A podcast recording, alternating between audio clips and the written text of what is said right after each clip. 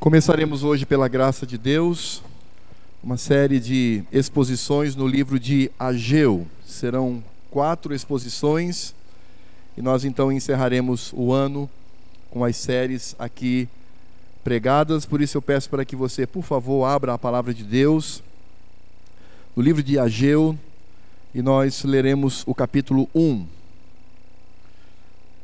Livro do profeta Ageu capítulo 1, e nós faremos a leitura do verso 1 até o verso número 15.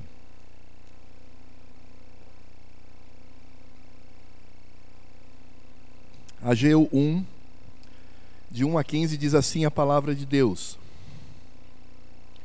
No segundo ano do rei Dario, no sexto mês, do primeiro dia do mês, veio a palavra do Senhor por intermédio do profeta Ageu a Zorobabel, filho de Salatiel, governador de Judá, e a Josué, filho de Josadaque, o sumo sacerdote, dizendo: Assim fala o Senhor dos exércitos.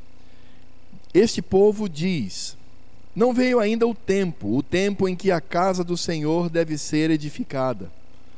Veio, pois, a palavra do Senhor por intermédio do profeta Ageu, dizendo: Acaso é tento de habitardes vós em casas apaineladas, enquanto esta casa permanece em ruínas? Ora, pois, assim diz o Senhor dos Exércitos: considerai o vosso passado. Tendes semeado muito e recolhido pouco. Colhei, comeis, mas não chega para fartar-vos. Bebeis, mas não dá para saciar-vos. Vestivos, mas ninguém se aquece e o que recebe salário, recebe-o para pô-lo num saquitel furado. Assim diz o Senhor dos Exércitos: Considerai o vosso passado. Subi ao monte, trazei madeira e edificai a casa. Dela me agradarei e serei glorificado, diz o Senhor. Esperaste o muito, e eis que veio a ser pouco. E esse pouco, quando o trouxestes para casa, eu com um sopro a dissipei. Por quê? Diz o Senhor dos Exércitos, por causa da minha casa que permanece em ruínas, ao passo que cada um de vós corre por causa da sua própria casa. Por isso, os céus sobre vós retêm o seu orvalho, e a terra os seus frutos. Se vir a seca sobre a terra e sobre os montes, sobre o cereal, sobre o vinho, sobre o azeite e sobre o que a terra produz, como também sobre os homens, sobre os animais e sobre todo o trabalho das mãos. Então, Zorobabel, filho de Salatiel, e Josué, filho de Josadaque, o sumo sacerdote, e todo o resto do povo atenderam à voz do Senhor, seu Deus, e às palavras do profeta Ageu, as quais o Senhor, seu Deus, o tinha mandado dizer, e o povo temeu diante do Senhor. Então Ageu, o enviado do Senhor, falou ao povo segundo a mensagem do Senhor, dizendo: Eu sou convosco, diz o Senhor.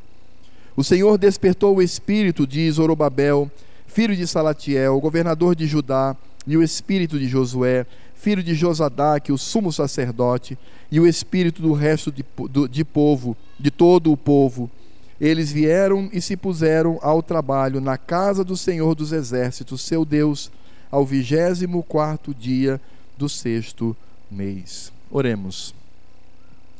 Senhor Deus e Pai, muito obrigado pela tua palavra. Obrigado por essa experiência que os nossos irmãos em Cristo vivenciaram no passado. E obrigado porque podemos hoje, tantos séculos depois, ter esta mesma palavra e aplicá-la no nosso coração. Porque assim como naquela época Cristo estava sendo pregado, hoje pregamos o mesmo Cristo. Ainda que naquela época o Senhor ainda estava por vir, hoje já temos todo o conhecimento da obra de redenção. E por isso podemos ser quebrantados por esta palavra e ao mesmo tempo edificados por tuas poderosas mãos. Por isso, fala ao nosso coração e que de fato vejamos Cristo nesse texto, para a tua honra e glória. No nome de teu Filho amado que nós oramos. Amém. O profeta Ageu é o profeta da reconstrução de Jerusalém. Ele, juntamente com Zacarias, estavam ali para trazer a palavra do Senhor ao povo. E para nós entendermos o contexto desta leitura, é necessário nós olharmos um pouquinho para a história da Igreja de Cristo no Velho Testamento. Nós sabemos que Jerusalém e o templo, eles foram saqueados, eles foram destruídos. Deus havia enviado vários profetas dizendo que eles deveriam falar ao povo, que o povo estava é, regalado, muito ah, autoconfiante.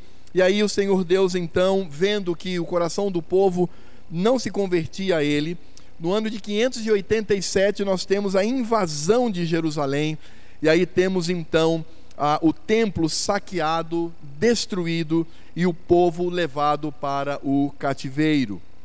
E o povo então permaneceu ali, e 50 anos depois, mais precisamente no ano de 537, Ciro estabeleceu um novo império ao conquistar a Babilônia. Então nós tínhamos Nabucodonosor, depois a, a sua descendência, mas Ciro então ele estabelece um novo reino. E nesse contexto há uma, terceira, uma, uma primeira tentativa de se reconstruir Jerusalém. Há uma primeira tentativa de se estabelecer ali o povo do Senhor. Mas Ciro morre, depois Cambises, seu filho, assume. E aí então, por fim, nós temos o governador de Suzã, que é Dario, esse que está sendo mencionado aqui no capítulo 1, no verso 1, e ele então assume, ele abafa uma desordem total que surgiu ali mais ou menos pela data de ah, 520, e essas datas obviamente são antes de Cristo, de 520, então ele abafa, e é a partir do reinado deste homem que Deus então move o seu coração e ele então faz com que o povo ele retorne. Isso vai acontecer 16 anos depois da primeira tentativa. Mas é importante pensar, irmãos, o contexto desse retorno, o contexto em que o povo de Israel retorna para Jerusalém. Esse retorno ele, claro, trouxe muita alegria para aquele povo, mas era uma alegria um tanto contida, porque, de certa forma, alguns ali ficaram meio frustrados da maneira como Deus realizou aquele retorno. Isso porque existia entre eles uma narrativa, uma teoria de que Deus iria tirá-los da Babilônia e iria levá-los para a terra prometida nos mesmos moldes como acontecera na época de Moisés. Então, o que eles diziam é que Deus iria levantar um novo Moisés, Deus iria levantar um novo Arão, Deus, inclusive, iria levantar um novo Davi, e eles teriam então um rei poderoso, famoso, temido, um rei que iria estabelecer todo o reinado ali do povo de Deus.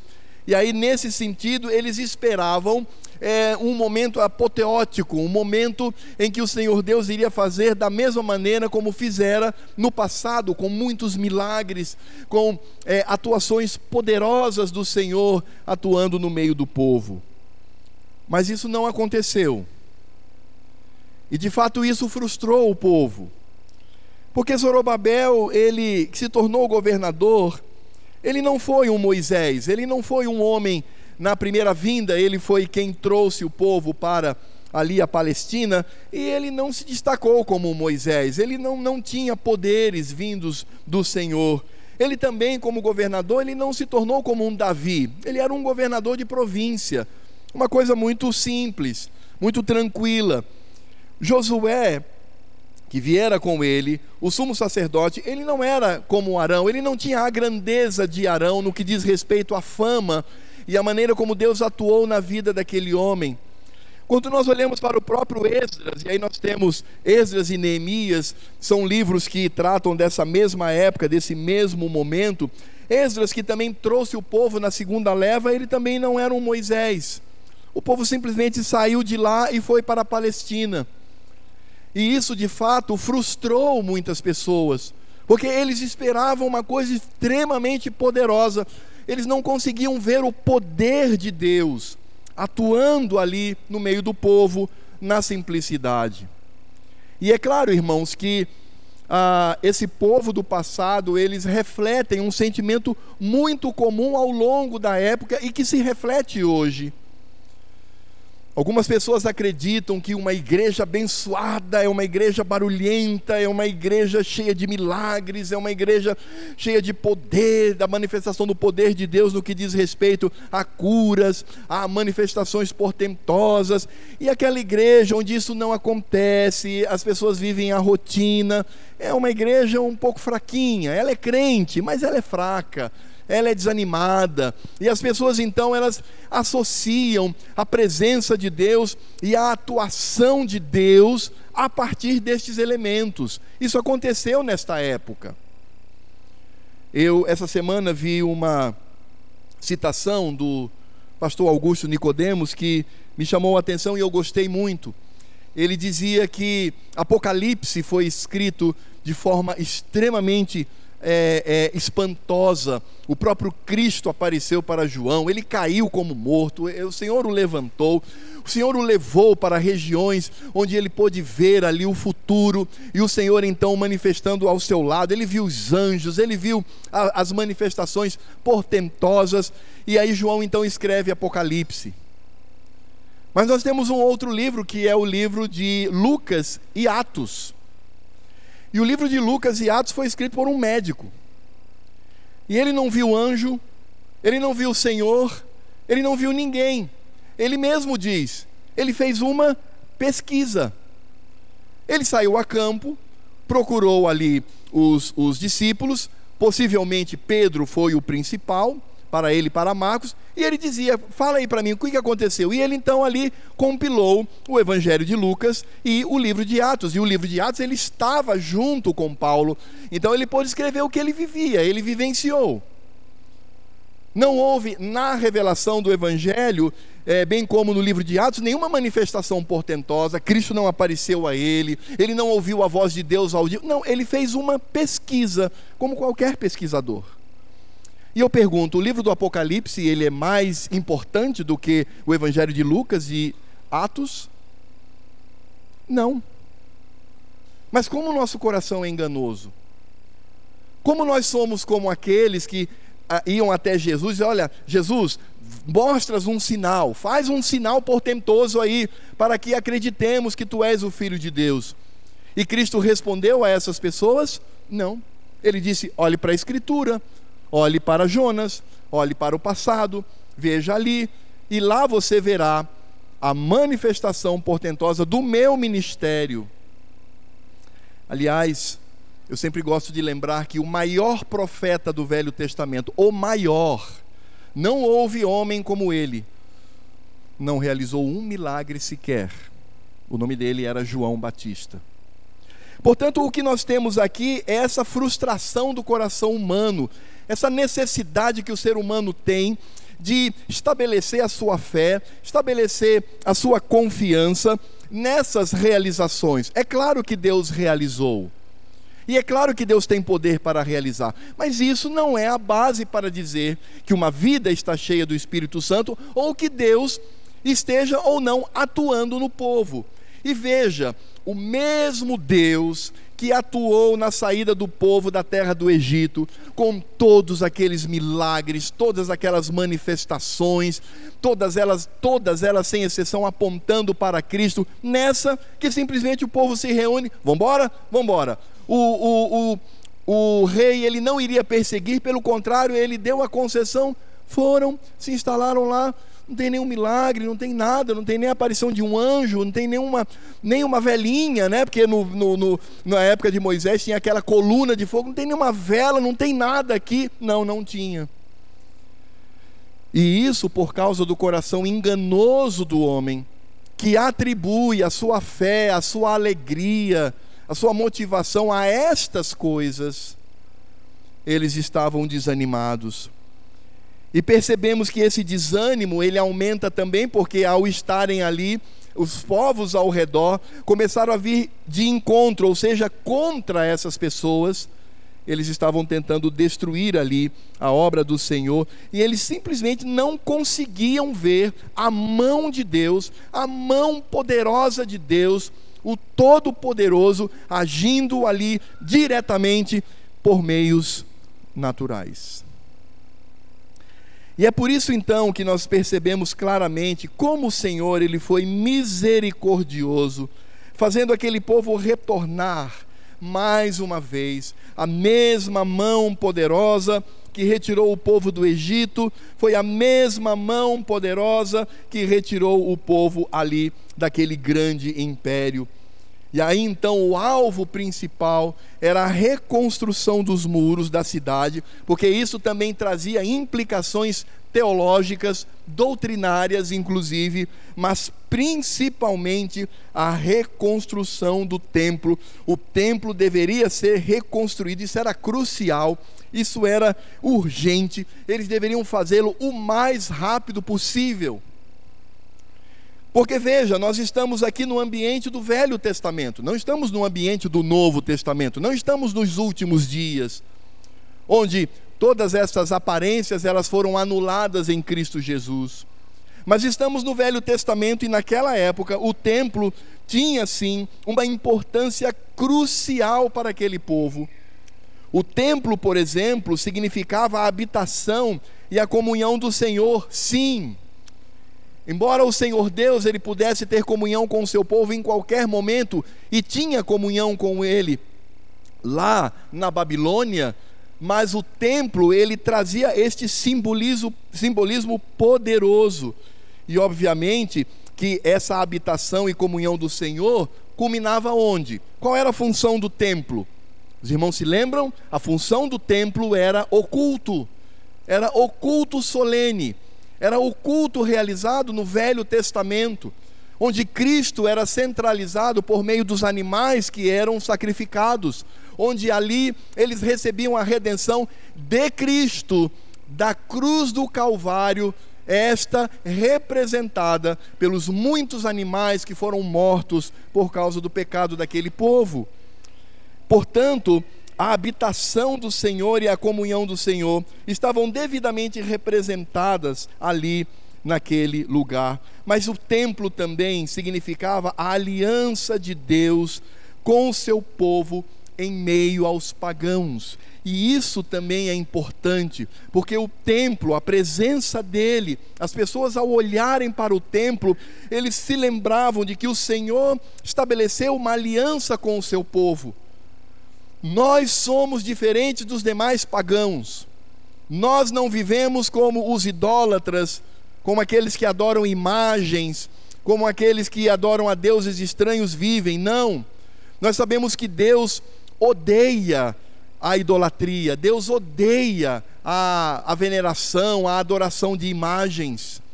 Por isso, o templo, então, que era destituído de qualquer figura ali que pudesse ser alvo de adoração, representava esta aliança do Senhor em meio a todos aqueles povos que viviam ao redor.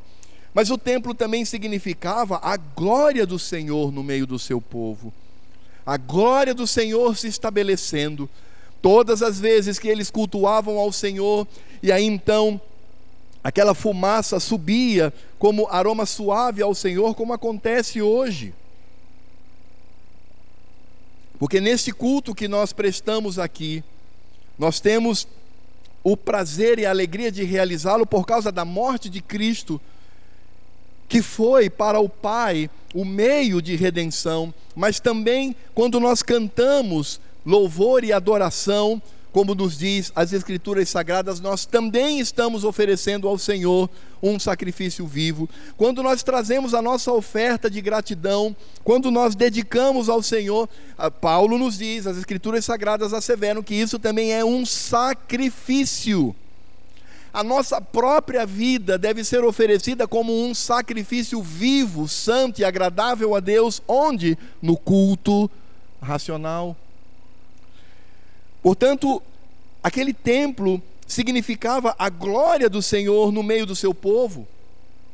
Quando eles cultuavam a Deus, ali no Velho Testamento, a glória do Senhor era manifesta nas atitudes obedientes do seu povo.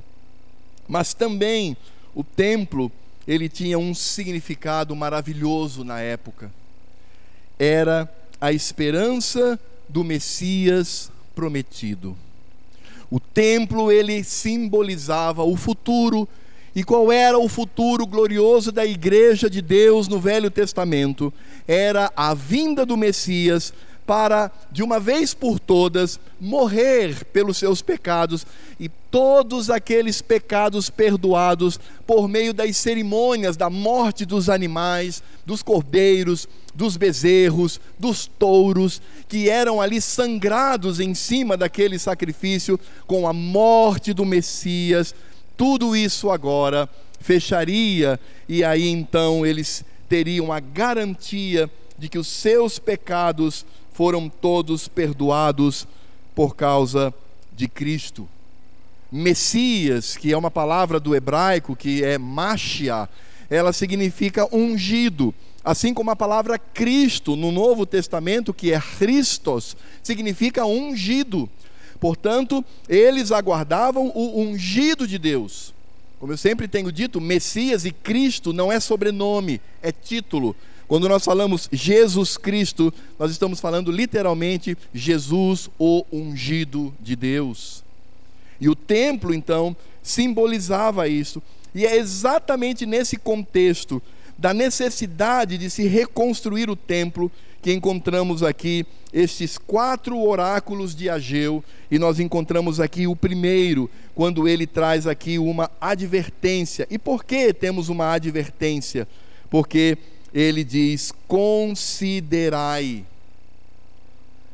Vejam o que vocês estão fazendo com relação à necessidade que temos de reconstruir.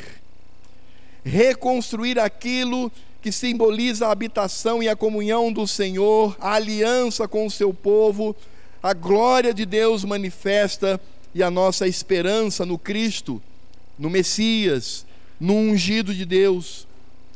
E de fato, o que nós temos aqui é o profeta falando sobre o fato de que eles deveriam considerar.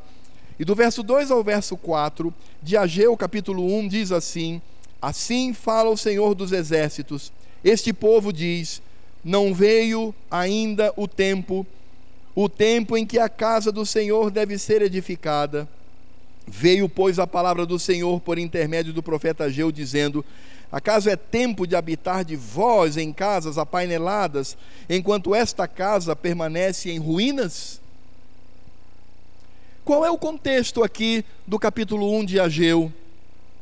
É um capítulo muito simples. O que nós temos ali é um povo que se diz do Senhor. Eles sabiam qual era a prioridade.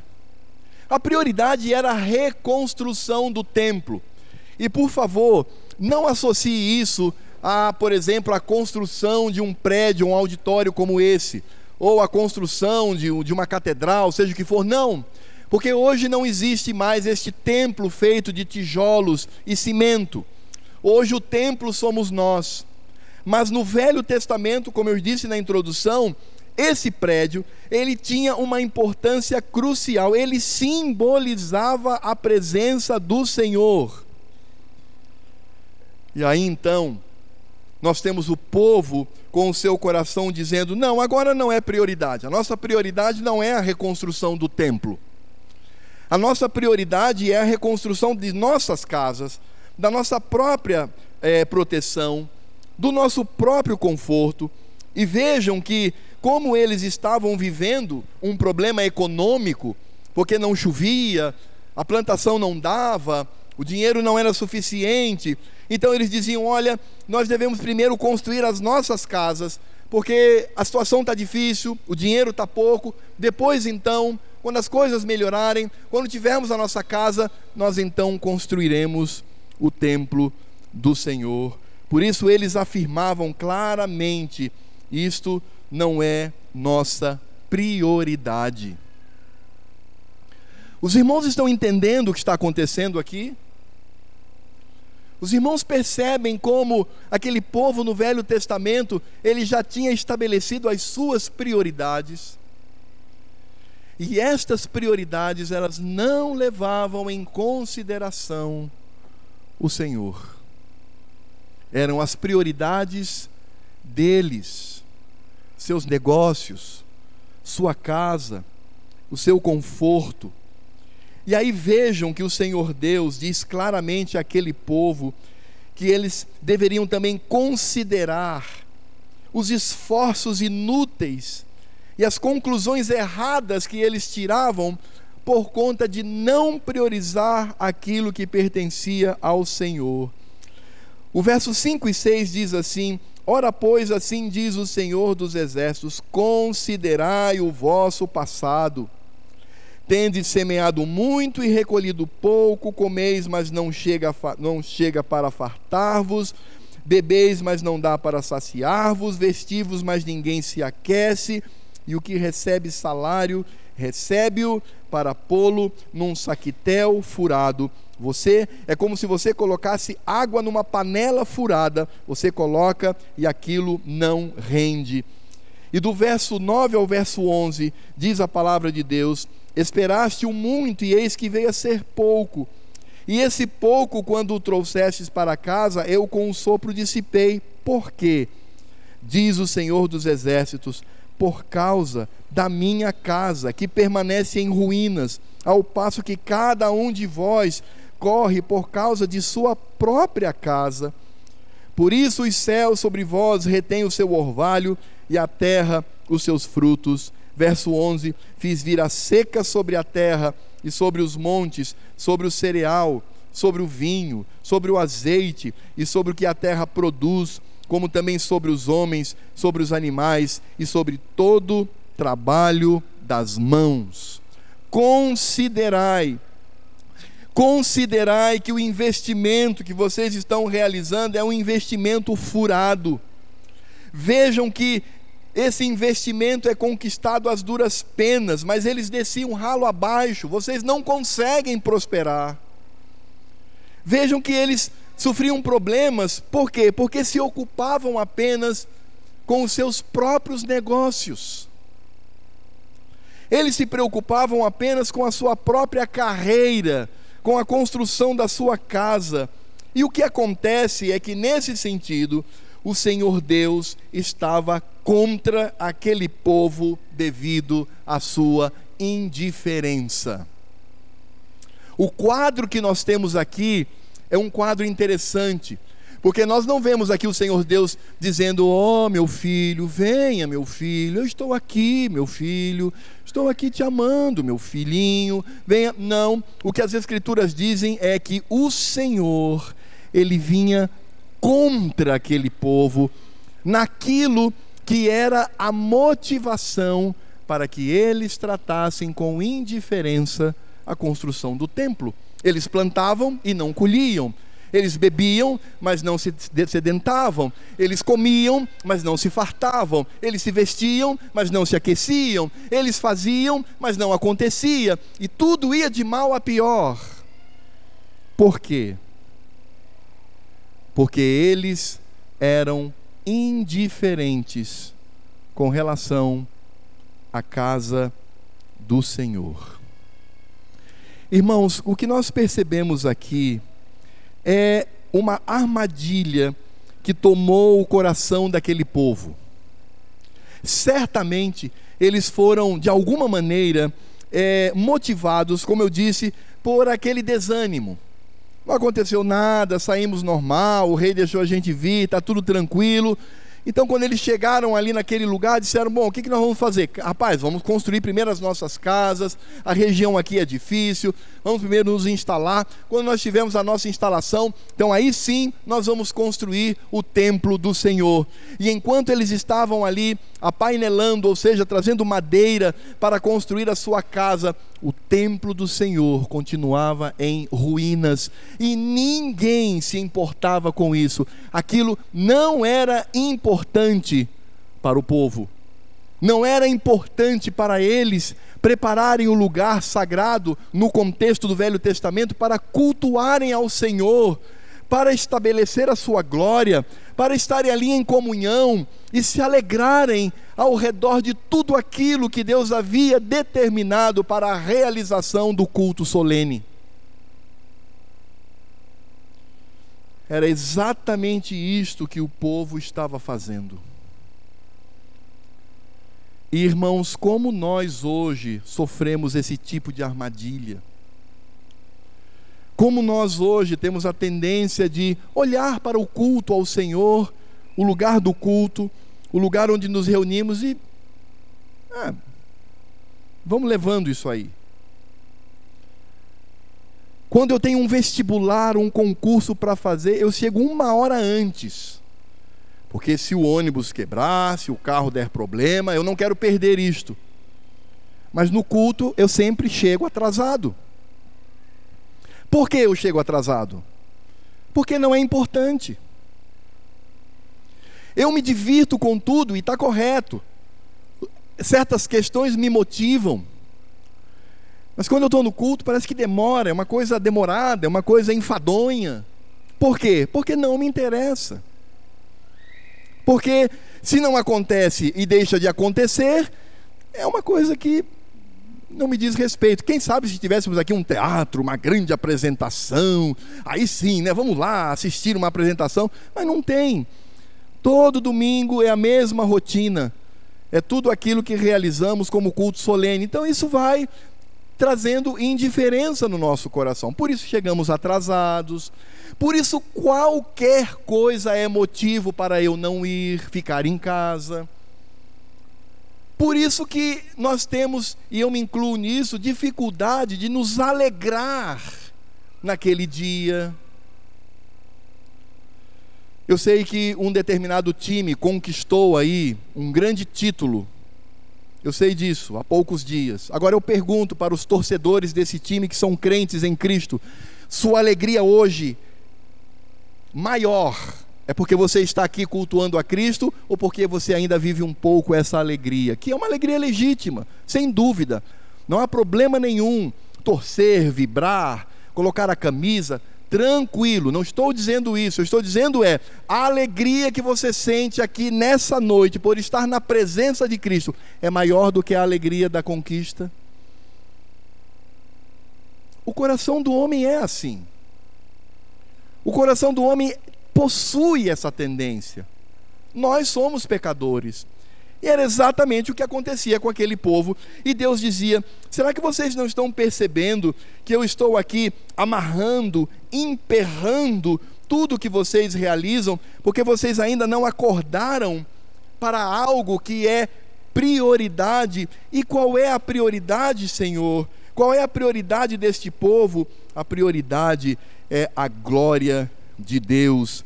Versos 7 e 8. Leiam todos comigo a uma só voz. Ageu capítulo 1, versos 7 e 8. Vamos ler a uma só voz, todos juntos? Leiamos. Assim diz o Senhor dos exércitos: considerai o vosso passado. Subi ao monte, trazei eneira e edificai a casa. Dela me agradarei e serei glorificado, diz o Senhor, dela me agradarei e serei glorificado, diz o Senhor.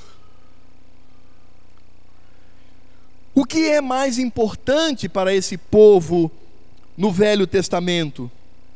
Eles deveriam se dedicar na construção do templo eles deveriam se dedicar em levar a, a, a, até o fim a construção daquele lugar, porque aquele lugar estabeleceria a glória do Senhor, e é por isso que as Escrituras dizem: quer comais, quer bebais, ou façais qualquer outra coisa, tudo isto deve ser feito para a glória de Deus. E isso não deve estar restrito ao momento de culto, embora aqui o culto seja o tema, porque é o templo. É o templo. Qualquer eh, intérprete das Escrituras Sagradas chega a essa conclusão. Mas nós precisamos entender que isso deve se espraiar, deve se espalhar em todas as áreas da nossa vida.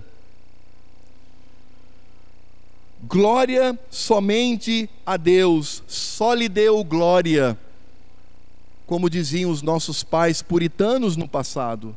Glória somente a Ele.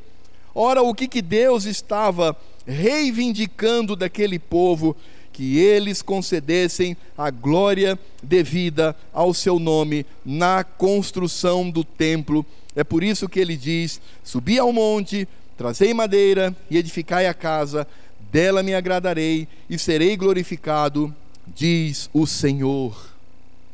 E por que isto? Porque o templo era tão importante para Deus? Porque o templo ele deveria ser construído em detrimento das construções particulares.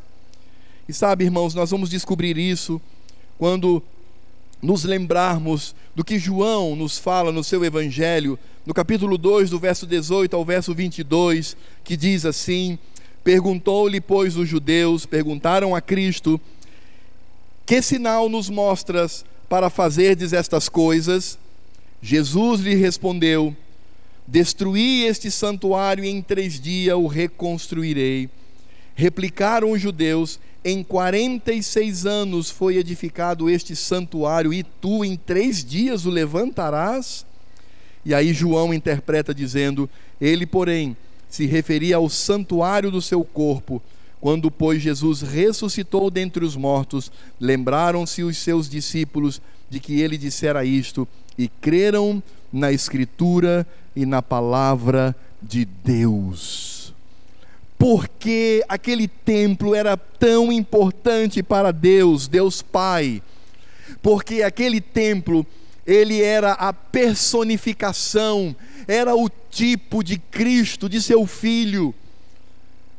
E o que nós encontramos aqui é algo muito claro: quando a igreja glorifica e exalta o nome de Cristo, Óbvio que eles, essa igreja também, esse povo está glorificando o nome do Pai. Se queremos agradar ao Pai, se queremos fazê-lo feliz, nós precisamos simplesmente glorificar o nome de seu filho. O que está em jogo aqui é a glória de Cristo. O que está em jogo aqui é a glória do Messias, porque aquele templo em si mesmo era madeira, ferro, é, argamassa, é, pedras preciosas, metais preciosos, tecido, panos que eram utilizados para as cortinas. Era isso.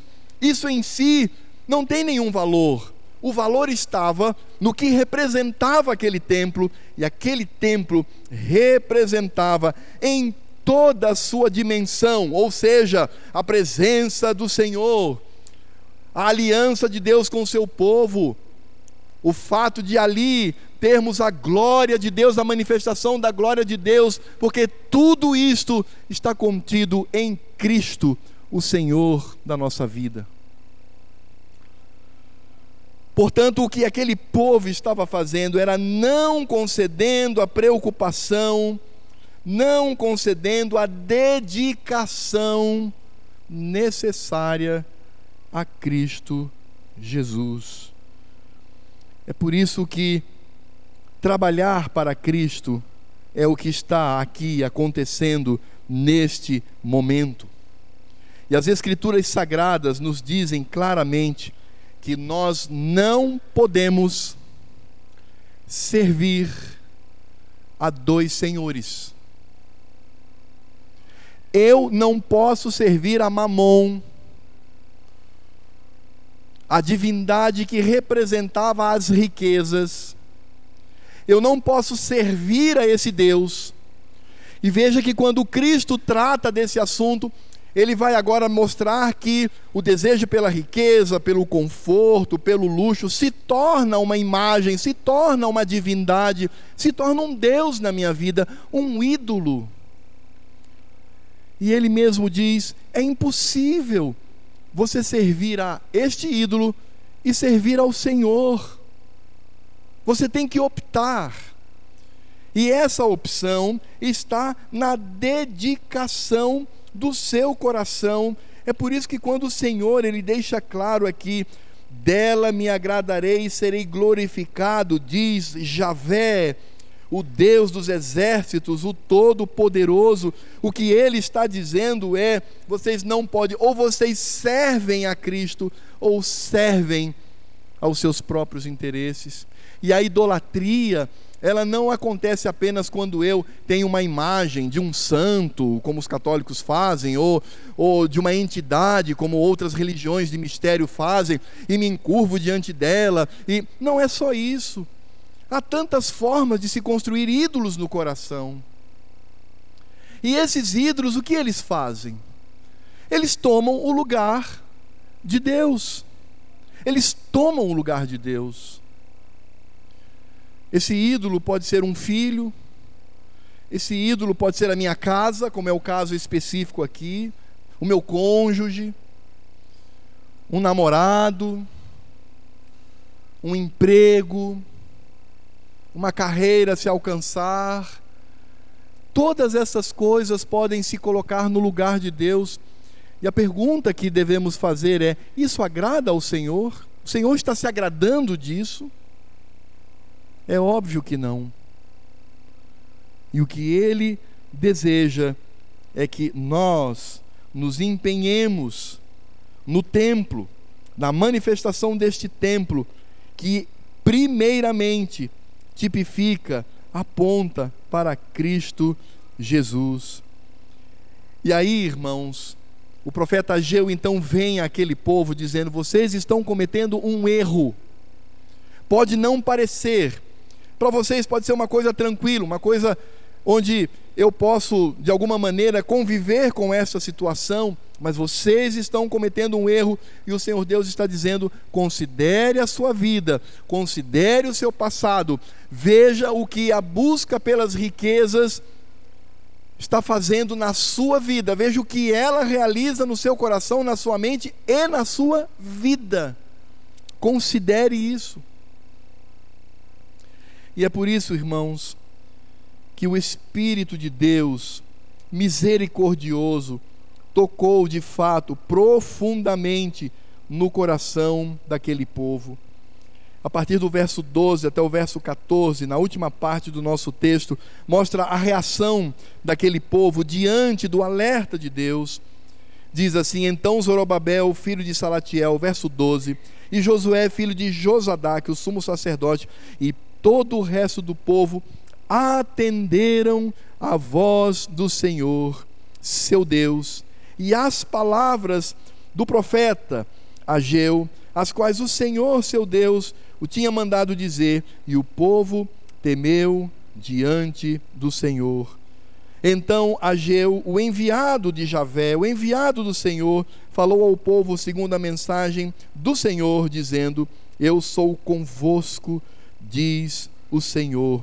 O Senhor despertou o espírito de Zorobabel, filho de Salatiel, governador de Judá, e o espírito de Josué, filho de Josadaque, o sumo sacerdote e o espírito do resto de todo o povo, eles vieram e se puseram ao trabalho na casa do Senhor dos Exércitos, seu Deus, ao vigésimo quarto dia do sexto mês.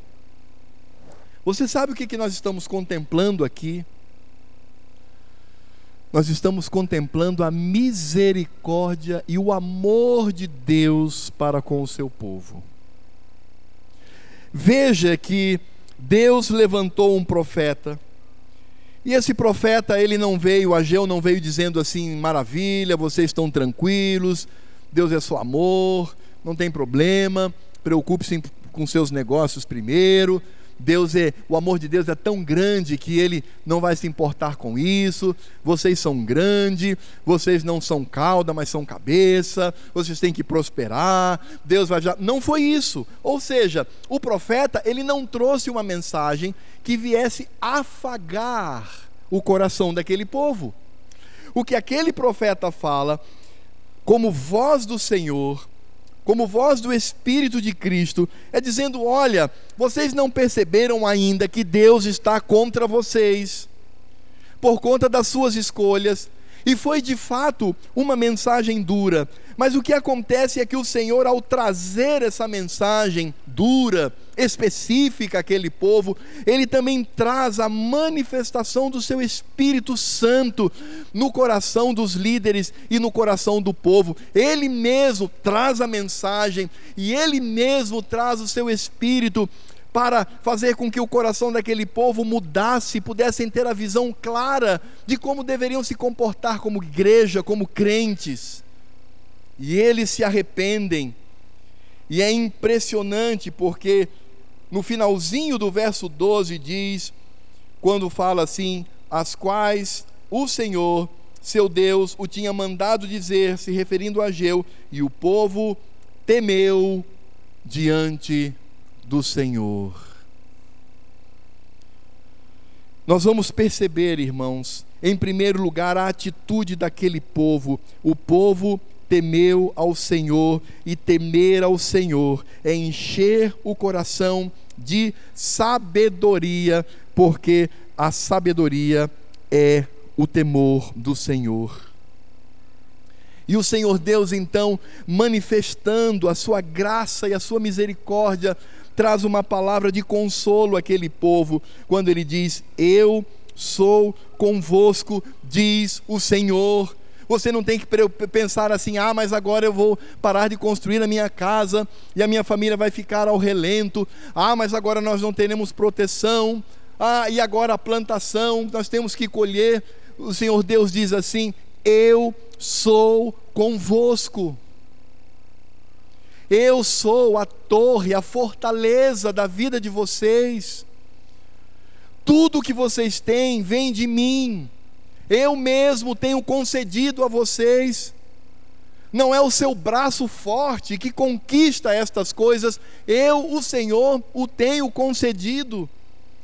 Descansem em mim, e eu de fato cuidarei de vocês de modo muito especial e aí percebemos claramente quando o povo enche o seu coração de temor, quando o povo ouve a voz de Deus dizendo: Filhinhos, tranquilos, o Pai Todo-Poderoso está com vocês, está cuidando da vida de vocês, não há nada que temer.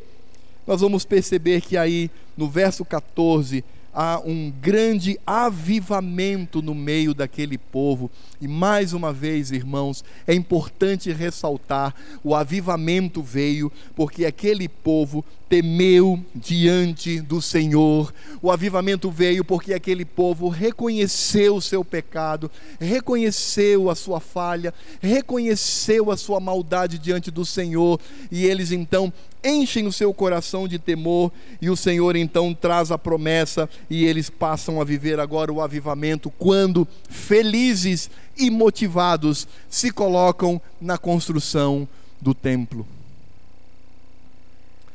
E é por isso que eu aviso aos irmãos e às irmãs aqui presentes: ninguém que aqui está não será tocado por esta palavra se não for obra do Espírito Santo de Deus. Talvez, eu não sei, talvez haja pessoas que entraram nesse lugar, vão passar por todo o período de culto, vão voltar do mesmo jeito. Por quê? Porque não foram alcançados pelo Espírito Santo de Deus. Ouvem a mensagem, reconhecem o que é certo, mas dizem: vou continuar tocando a minha vida. Continuarei indiferente a Cristo. Continuarei indiferente à consagração e à vida que tenho que devotar ao meu Senhor. Sim, pode acontecer isso? Pode. E por que acontece? Porque esta pessoa, ela não foi alcançada pelo Espírito de Cristo. É por isso que quando o Espírito de Cristo ele vem ao nosso encontro, ele age no nosso coração, ele simplesmente faz com que haja uma transformação, o nosso coração se encha de temor, reconheçamos que somos pecadores, mas também reconhecemos a graça maravilhosa de Deus, a misericórdia do Senhor, a maneira como Ele cuida de nós, e descobrimos que a maior prioridade da nossa vida é Cristo, que o nosso maior alvo é o céu, e que a nossa maior alegria aqui é cultuar e adorar o nome do Senhor. Meus irmãos e minhas irmãs, isto só é possível quando o Espírito Santo de Deus age em nós. É por isso que às vezes não entendemos aquelas pessoas que são membros da igreja, vêm à igreja, mas tem aquela vida esquisita e não tem jeito, é pregação em cima de pregação, exortação em cima de exortação, e por que não muda? Porque o seu coração está endurecido para com a atuação do Espírito Santo de Deus. Isso é triste, irmãos. Isso é triste. Porque o que nós vemos aqui é que o Senhor, ele despertou o espírito de Zorobabel, o espírito de Josué, bem como o espírito de todo o povo. O Senhor despertou Veja que aquele povo não disse assim: ah, de novo, uma mensagem, vai bater de novo, vai chicotear de novo, ai, não aguento. Ah, eu quero uma mensagem melhorzinha. Não tem uma mensagenzinha água com açúcar para mim, não. Ai, não. Veja, não há essa reação, porque essa reação não é de um coração que foi despertado pelo Espírito do Senhor. Esse povo, ele reconhece a sua falha, mas também reconhece a graça de Deus, o Deus que é gracioso, o Deus que poderia vir e destruí-los completamente. Deus tinha como tem o direito de fazê-lo, mas ele não faz. Ele manda a Sua palavra para que sejamos alcançados por ela, pela atuação do Seu Espírito, venhamos a nos arrepender e ouvir do Senhor: Eu sou convosco, meu filho, diz o Senhor. Confie em mim, creia em mim, tenha fé, e eu estou convosco. Ah, Senhor, mas eu tinha planejado aquela carreira. Confie, eu estou convosco. Ah, Senhor, eu tinha planejado aquele curso, eu estou convosco. Confie em mim, ainda que você tenha que pedir para sair do emprego, ainda que você tenha que desistir da sua carreira, ainda que você tenha que abrir mão de tantos valores aos olhos do mundo tão ricos, o Senhor está conosco. O que mais importa é a glória do Senhor e a glória de Cristo e o que falta em nós. E aquele povo, irmãos, uma coisa tão linda, porque aquele povo descobriu isto pela atuação do Espírito de Deus.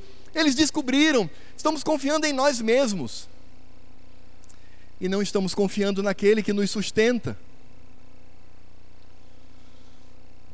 Há um texto nas Escrituras Sagradas que dizem assim: se Deus não é por nós, quem será por nós? Eu sei que o texto não diz isso, mas é exatamente isso que acontece para aquele que não confia no Senhor. Porque o que confia no Senhor, o texto correto é: se Deus é por nós,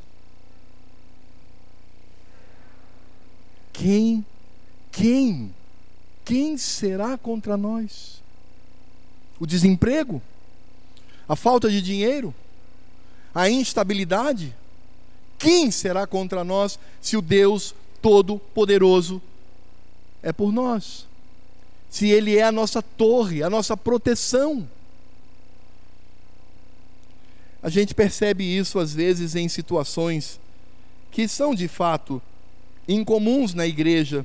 Você tem aquele empresário que tem aquela empresa maravilhosa que rende lucros, aí ele chega diante da igreja quebrantado, com choro, dizendo: Irmãos, eu vou vender tudo e agora eu vou me dedicar ao trabalho de evangelização. Eu vou pegar minha família e nós vamos para a Venezuela, nós vamos para a Bolívia, nós vamos para o Iraque, nós vamos e eu quero agora dedicar a minha vida à pregação do evangelho.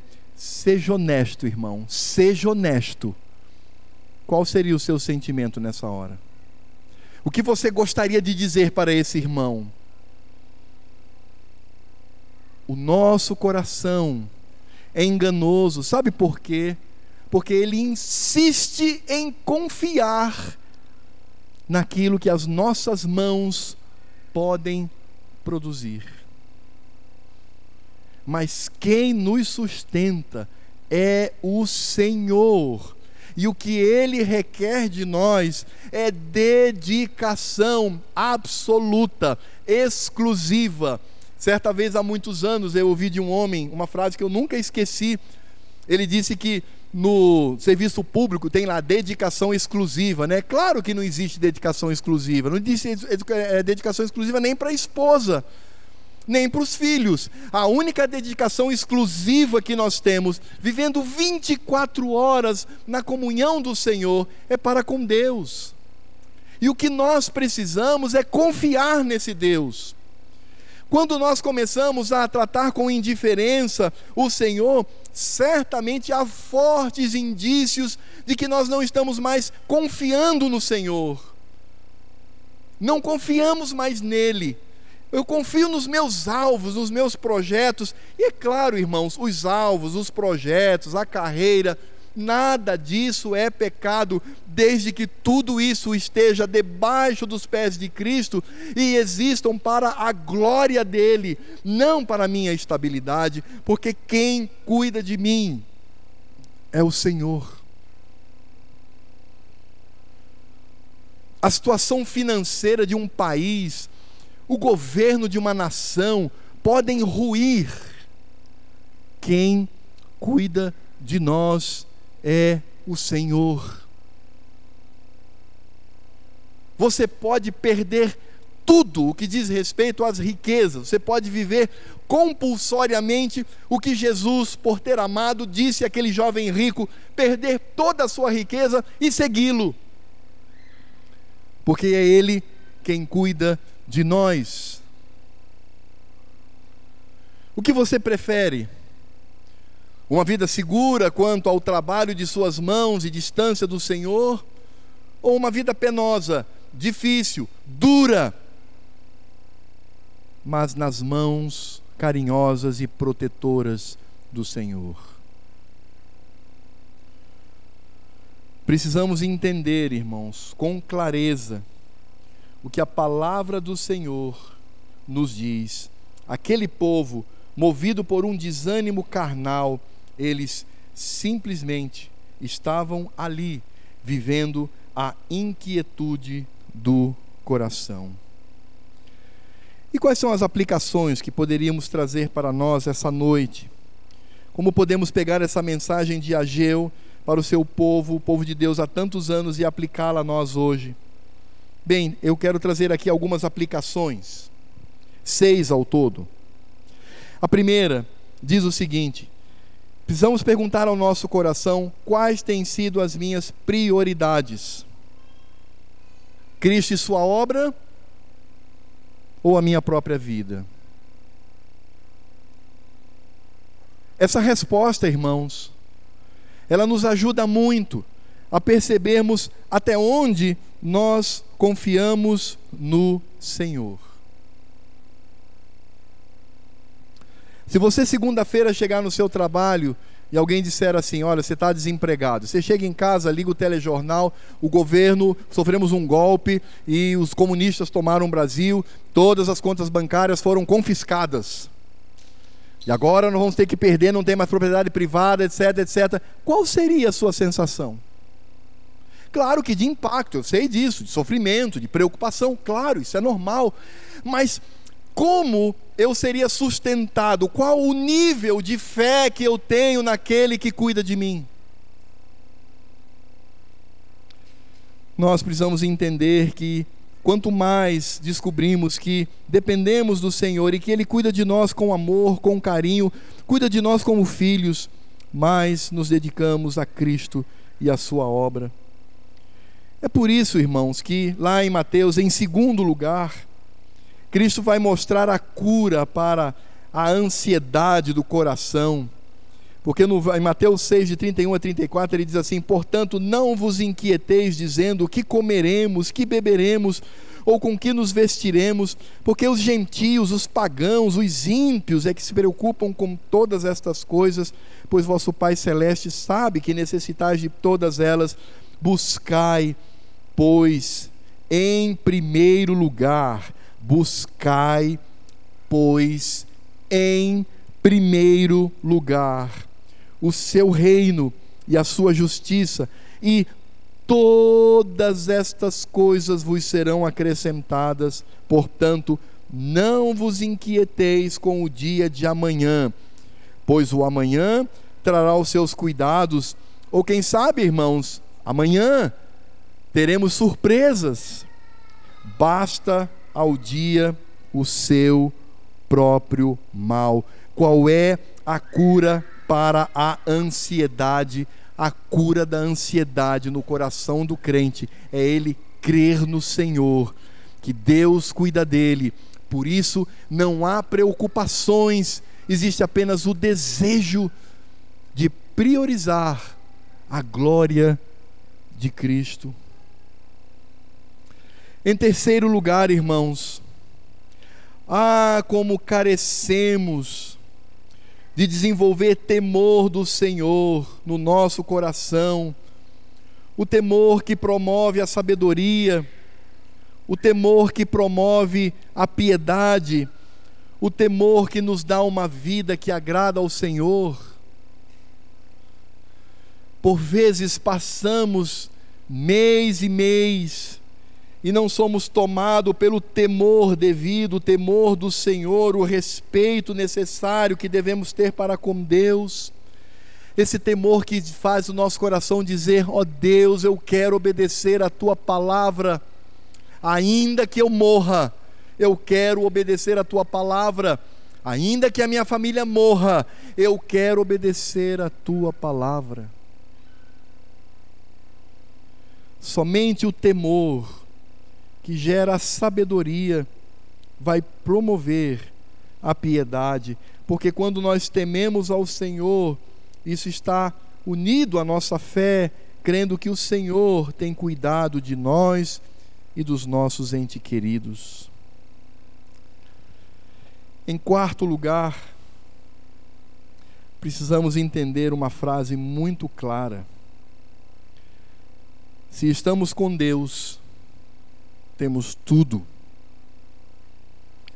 Se estamos sem Deus, não temos nada. E você pode ser o maior proprietário da cidade onde você vive, se está distante do Senhor e o que pertence a Ele é indiferente a você, você é o mais pobre de todos os seres.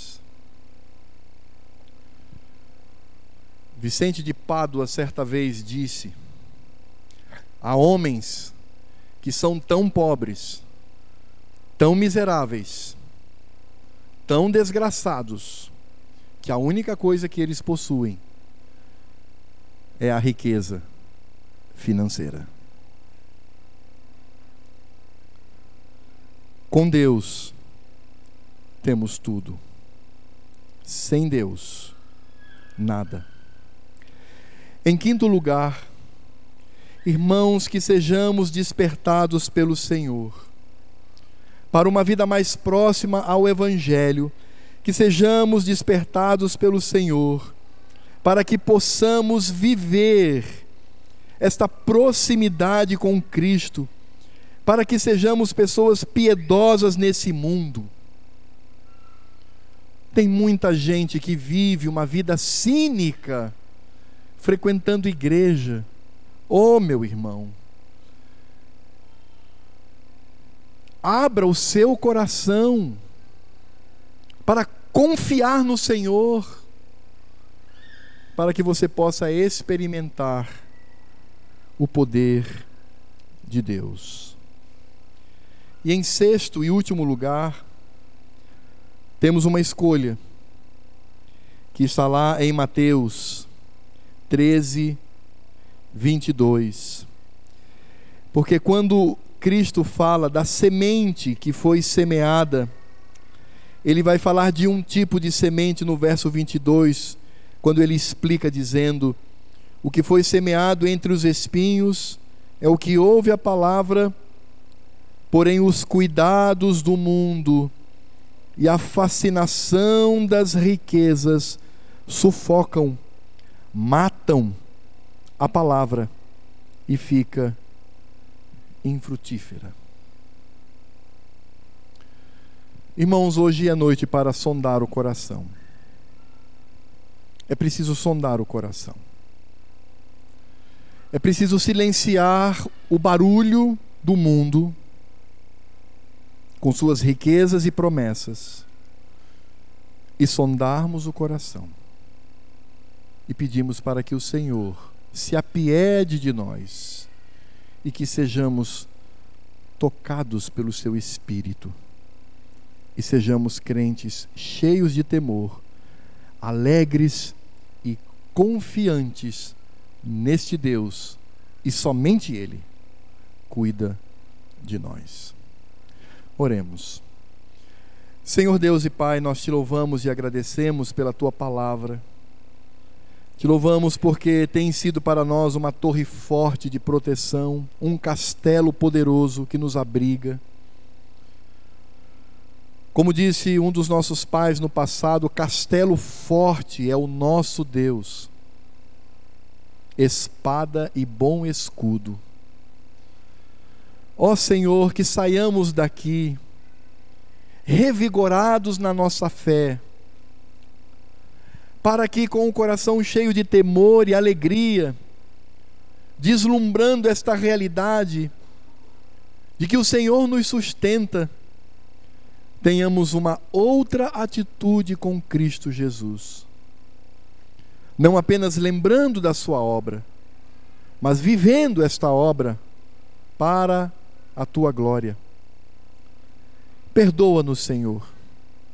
Perdoa o povo da primeira igreja presbiteriana de Roraima.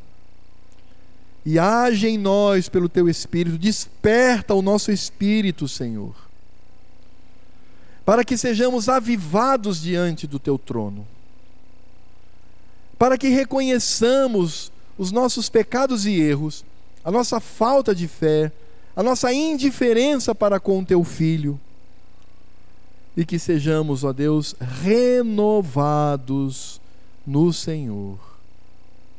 E que entendamos de uma vez por todas que quem cuida de nós não é a força do braço que constrói uma casa, mas é a força do braço daquele que todas as coisas realizou. É o braço forte do Senhor que cuida de nós. Não permita, Pai, que saiamos deste lugar sem encher o nosso coração desta palavra e que muitos tenham vida diferente doravante. E nós sabemos que isso é manifestação do teu amor e da tua graça e paciência sobre nós. Por isso confiamos em ti e exaltamos e glorificamos teu filho, que naquela ocasião estava representado por aquele templo a ser reconstruído. E agora, que a graça do Senhor Jesus, o amor de Deus Pai, a comunhão e a consolação e toda a obra do Espírito Santo estejam sobre a vida deste pequenino povo que aqui se reúne e sobre todo o povo de Deus que hoje, domingo, no dia do Senhor, o primeiro dia da semana, se reuniu ou se reúne para cultuá-lo e exaltá-lo até que ele venha. Maranata, vem, Senhor Jesus. Amém.